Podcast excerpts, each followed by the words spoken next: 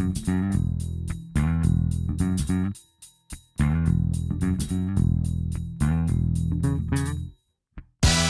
Mas há uma longa tradição de acordo com a qual uh, Aristóteles teria sido preceptor de Alexandre, seja isso o que for, não é? Porque nós não sabemos exatamente. Poderá haver algum problema nessa lenda apenas pelo seguinte: é porque hum, a cronologia diria que Aristóteles teria sido preceptor de Alexandre numa idade em que Alexandre já seria, aos critérios da época, adulto, com cerca de 16 anos.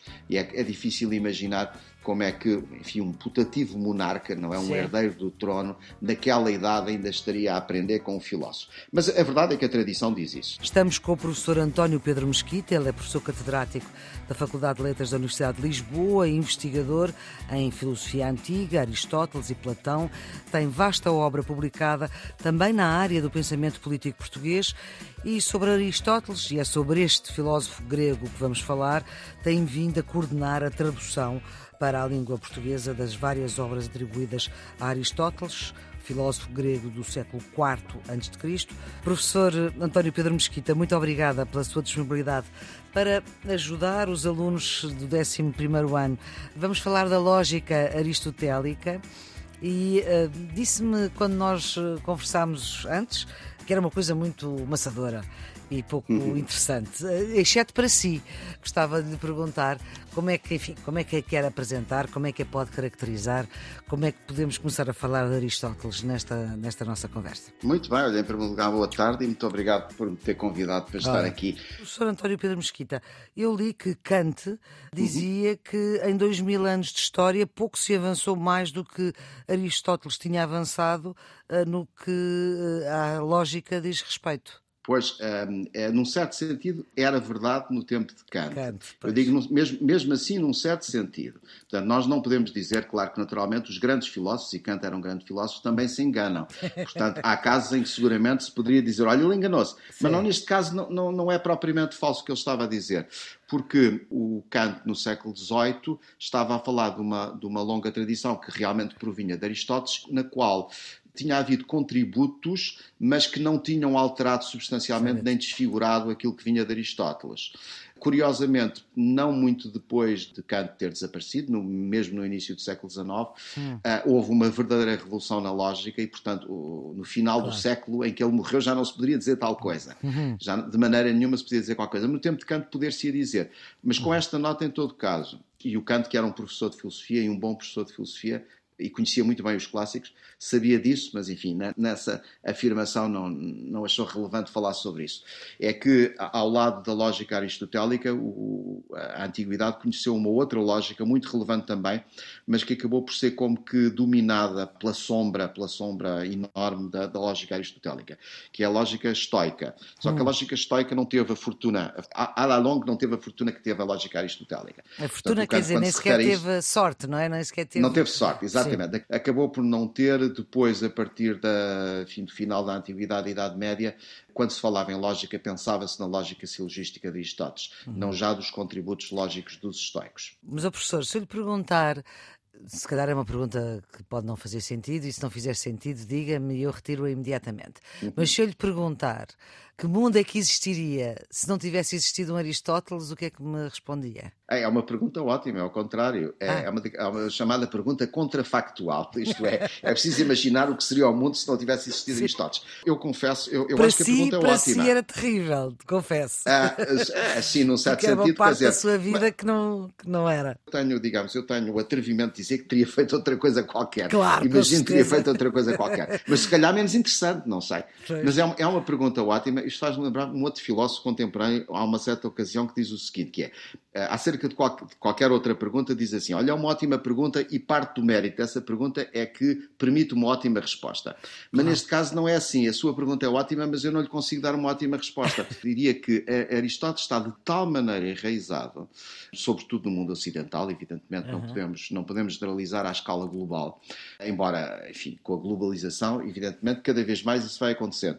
Mas uh, Aristóteles está de tal maneira enraizado na cultura ocidental que eu acho rigorosamente inimaginável e não, é, não, sei, não julgo que seja uma limitação minha. É, é mesmo impossível imaginar o que seria o mundo se Aristóteles não tivesse existido. Porque, inclusivamente, Aristóteles está presente na nossa própria linguagem cotidiana. palavras como, por exemplo, tão simples como substância, essência, dizer que qualquer coisa é potencialmente assim, não é? Todas essas expressões, e muitas mais, por exemplo, causa, a palavra causa já, já existia na, na linguagem filosófica grega antes de Aristóteles, mas não tinha, não tinha a centralidade que adquire com Aristóteles. Portanto, muito do nosso vocabulário, inclusivamente, repito, cotidiano.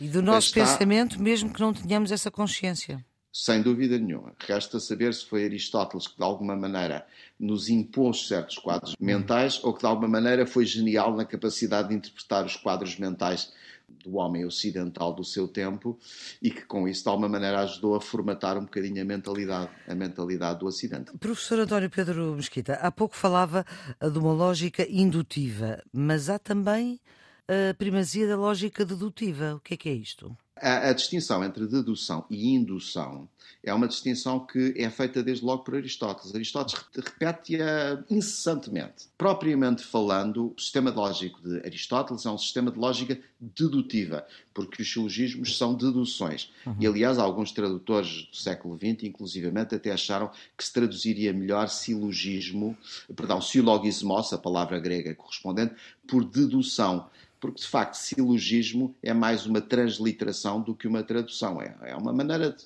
hum. transportarmos a palavra grega para dentro da nossa própria língua, não é? Mas de facto um silogismo é uma dedução, isto é, tem determinadas premissas, tem um modo argumentativo que é válido, isto é, que garante apenas pela sua forma que se as premissas forem verdadeiras, então a conclusão também é necessariamente verdadeira, e isto é o que faz precisamente uma dedução.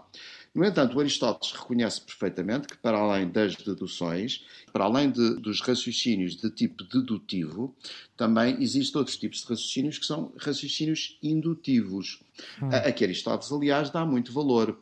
Essencialmente, e para, para simplificar, são raciocínios nos quais nós podemos, a partir de determinados casos particulares, inferir, sempre com um grau de probabilidade, não com o grau de certeza absoluta que nos garante uma dedução, que nos permite inferir princípios de, de caráter geral. Por exemplo, eu vejo que, enfim, eh, todas as pessoas que estão à minha volta têm determinadas características e então, tentativamente, avanço que todas as pessoas em geral têm aquela característica assim assim. Portanto, esse é um, um hum. raciocínio indutivo. E que pode não ser verdadeiro. Exato a conclusão pode não ser verdadeira, isto é, poderá vir a ser infirmada por um caso que seja diferente daqueles que tinham estado na base da minha inferência. Uhum.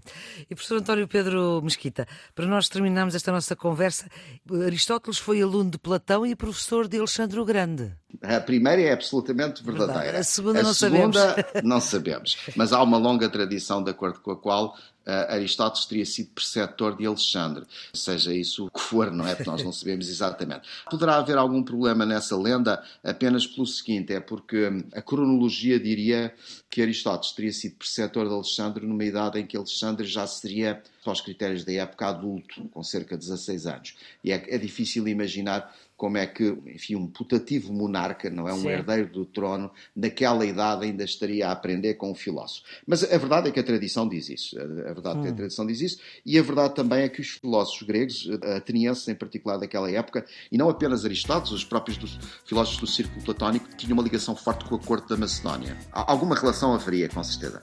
Que foi discípulo de Platão, isso aí não há, não há dúvida nenhuma. E isso é muito curioso porque de facto Aristóteles e Platão, embora partilhem naturalmente conceitos e inclusivamente ideias, são filósofos de tipos muito diferentes. E até precisamos dizer que em certos aspectos centrais do seu pensamento defendem doutrinas completamente opostas. Por isso isso é muito curioso e é uma boa homenagem à liberdade de pensamento entre os, entre os filósofos gregos. Foi possível que um filósofo com um determinado pensamento próprio muito forte, como Platão, tenha dado origem, num certo sentido, portanto, tenha permitido que florescesse na sua escola um filósofo com um pensamento tão diferente tão grande do seu maior como foi Aristóteles. Tão Exatamente. Tão grande ou maior como ele. Professor António Pedro Mesquita, muito obrigada pela sua disponibilidade para esta nossa é conversa. Todas estas conversas estão disponíveis em podcast, no RTP Play, no iTunes, no Spotify, também na plataforma Ensina em rtp.pt. Amanhã vamos voltar com outra conversa sobre uma das disciplinas que vai a exame. A produção é de Ana Fernandes, os cuidados técnicos de Jorge Almeida. Então, até amanhã.